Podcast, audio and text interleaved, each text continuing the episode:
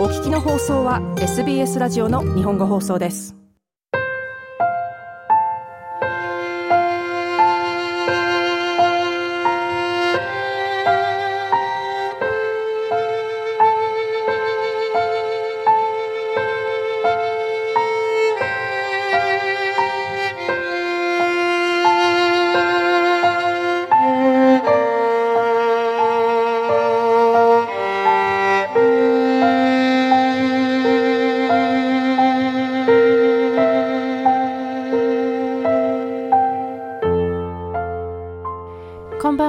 バオペラの時間がやってまいりました。皆様お元気でお過ごしでしょうか？プレゼンターの大竹彩子です。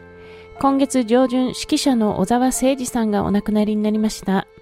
88歳で死因は心不全と報道されておりましたが、日本人指揮者としておそらく初めてあそこまでの世界的キャリアや名声を築いた方の訃報に日本中が悲しみ、そして国内にとどまらず海外のオーケストラなどからも追悼、弔いの言葉が多数寄せられています。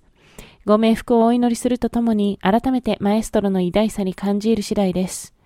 個人的な話を少しさせていただきますと、私自身、面識があるわけではないものの、マエストロの指揮なさった公演に関わらせていただいたことや、音楽監督を務めてらした音楽祭にて、何度か演奏側として末席に加わらせていただいた経験があります。当時も興奮したことをよく覚えていますが、今こうして振り返ってみて、いかに貴重な経験であったかを改めて感じていますし、マエストロの名のもとに集まったそうそうたるメンバー、現場のプロフェッショナルな姿勢、雰囲気の良さなどから、マエストロがいかに尊敬され愛されていらっしゃるかが伝わり、感銘を受けたことも思い返されます。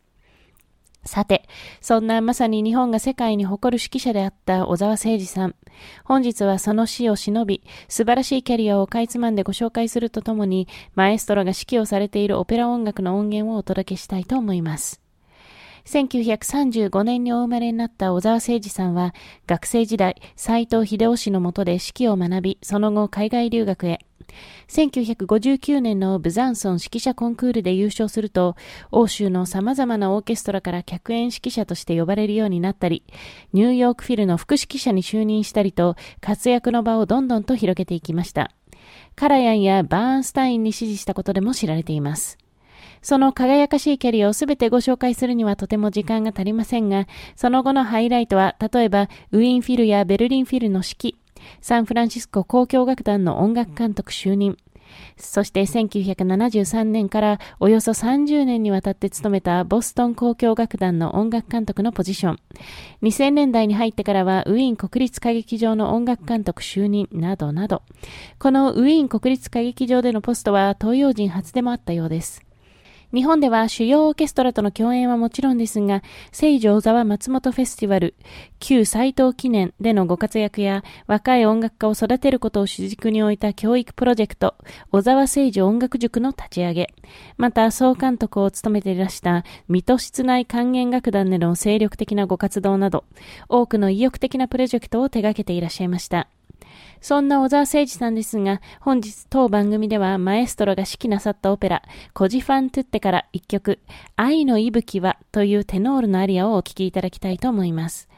コジファントゥッテは以前一度当番組でも取り上げましたが、モーツァルトによる喜劇オペラ、フィガロの結婚やマテキと並んでモーツァルトの四大オペラの一つでもあります。青年士官のグリエルモとフェランドと、それぞれの恋人である姉妹、フィオルデリージとドラベッラ。自分たちの絆の強さと相手の一途さに確固たる自信を持っている二組のカップルですが、ひょんなことから男性陣は恋人の一途さを試すことに。自分たちは戦地に行ったことにして、実際には別人に変装してお互いの彼女ではない方の女性を口説くというなんともはちゃめちゃな計画ですが、姉妹は結局二人ともこの新たな恋の手に落ちてしまいます。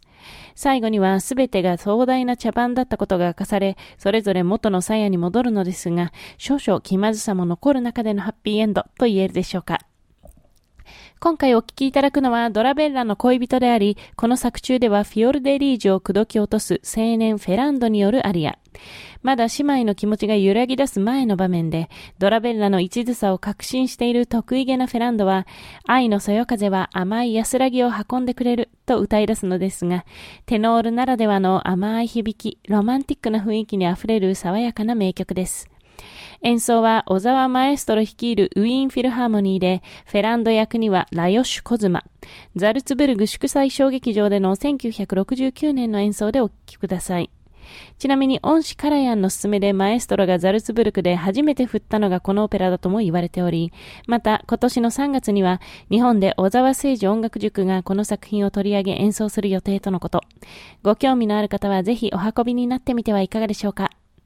それではまた来週の放送でお会いいたしましょう。どうぞお元気でお過ごしくださいませ。もっとストーリーをお聞きになりたい方は iTunes や Google ポッドキャスト Spotify などでお楽しみいただけます。